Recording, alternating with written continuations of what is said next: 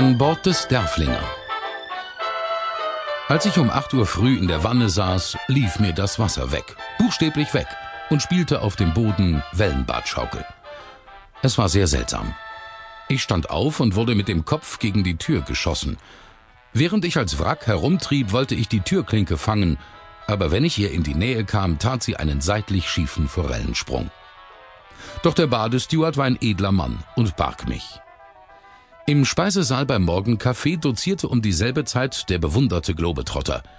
In zwei Stunden erreichen wir Cap Finisterre. Dann liegt die Biskaya hinter uns. Nun können wir sicher sein, dass es bis Gibraltar ruhig bleibt. Als er diesen Satz beendet hatte, flog der Kaffee aus seiner Tasse ins Gesicht des dicken Herrn ihm gegenüber, der seinerseits den Cocktail, mit dem er jeden Tag beginnt, auf die schwarze Seidenbluse seiner Tischdame deponierte. Der Steward wollte ihm gerade Kaffee einschenken, aber er verfehlte die Zielrichtung und der heiße Strahl aus seiner Silberkanne sprudelte über die sportmäßig nackten Knie eines kleinen English Boys, den ich bis aufs Bootsdeck brüllen hörte. Es tat mir ein bisschen leid, dass ich es nicht auch gesehen habe, denn der Kleine pflegt vor meiner Kabine Rollschuh zu laufen, und ich kann Kinder an Bord überhaupt nicht leiden. Sie enttäuschen, wenn sie aufs Reling klettern, ohne ins Meer zu fallen.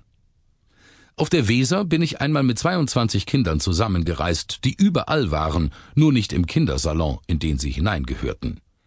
Es war damals sehr schwierig, der beiden Trommeln und des Dreirads habhaft zu werden, mit denen sie uns peinigten.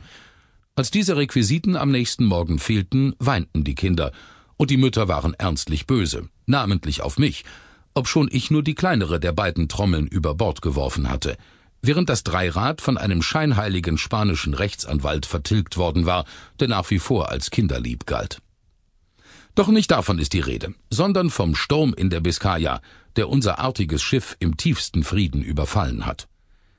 In den vielen romantischen Seeschilderungen fehlt die Anleitung, wie man sich während eines Sturmes ankleiden soll, obschon das nicht minder wichtig ist als die Beschreibung der Notsignale und der Rettungsboote. Ich vermisste einen solchen Hinweis schmerzlich. Man ahnt es kaum, wie schwierig es ist, sich die Beinkleider anzuziehen, während die Wände und der Fußboden ihre Plätze tauschen.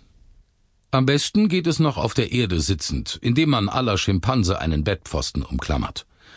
Ich tat das, während der große Koffer mit dem Kleinen durch die Stube walzte und eine Welle nach der anderen ans Fenster klatschte. Herein kamen die Wellen nicht. Das war auch nicht nötig, weil der Inhalt der Wasserflaschen und Waschgarnituren genügte. Der Schiffsfotograf stand, jeder Zoll ein Seebär, hinter der halboffenen Tür des Promenadendecks und lauerte mit der Sportkamera auf eine besonders eindrucksvolle Sturmwelle. Er ließ ein paar stattliche passieren, die auch anspruchsvollen Käufern genügt hätten, bis ihm endlich eine wirklich mächtige Woge über den Kopf schlug. Er nahm einen Teil von ihr in der Kamera mit und dürfte zufrieden sein.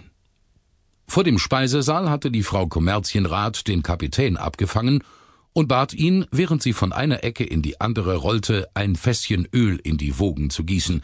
Sie hatte das tags vorher in einem Roman von Gerstecker gelesen. Ein hoher Traberstoß des Schiffes beförderte mich mühelos ins Rauchzimmer, wo es ein Ragout aus einer Schachpartie, mehreren Aschenschalen und einer Whiskyflasche gab. Matrosen in Ölzeug turnten romantisch vorbei und der Globetrotter gab aus seinem Stuhl, der hinter der Bar lebendig geworden war und wie besessen hin und her rutschte, einer etwas käsigen jungen Dame den Rat, Veronal zu nehmen, denn das hülfe unbedingt, worauf er plötzlich das Taschentuch gegen den Mund presste und seinen Stuhl gegen die Tür steuerte. Das Schiff wackelte wie eine Ente mit dem Hinterteil und schlingerte nach mehr Richtungen, als irgendein Kompass anzeigen kann. Was den ersten Offizier zu der begeisterten Bemerkung veranlasste, Sehen Sie nur, wie schön unser Kahn im Wasser liegt. In einem Winkel waren einige Damen zusammengetrieben, die gemeinsam schluchzten, während in ihrer Mitte ein kleiner Junge der Seekrankheit oblag und sein Schwesterchen die Ergebnisse mit den bedauernden Worten verfolgte Schade um die schöne Schokolade. Nein, es war nicht schön. Und nur ein alter, pensionierter Kapitän, der als Passagier mitfuhr, schien restlos glücklich zu sein und stellte immer wieder fest, das ist schon gar kein Sturm mehr, das ist ein Orkan. Windstärke 10.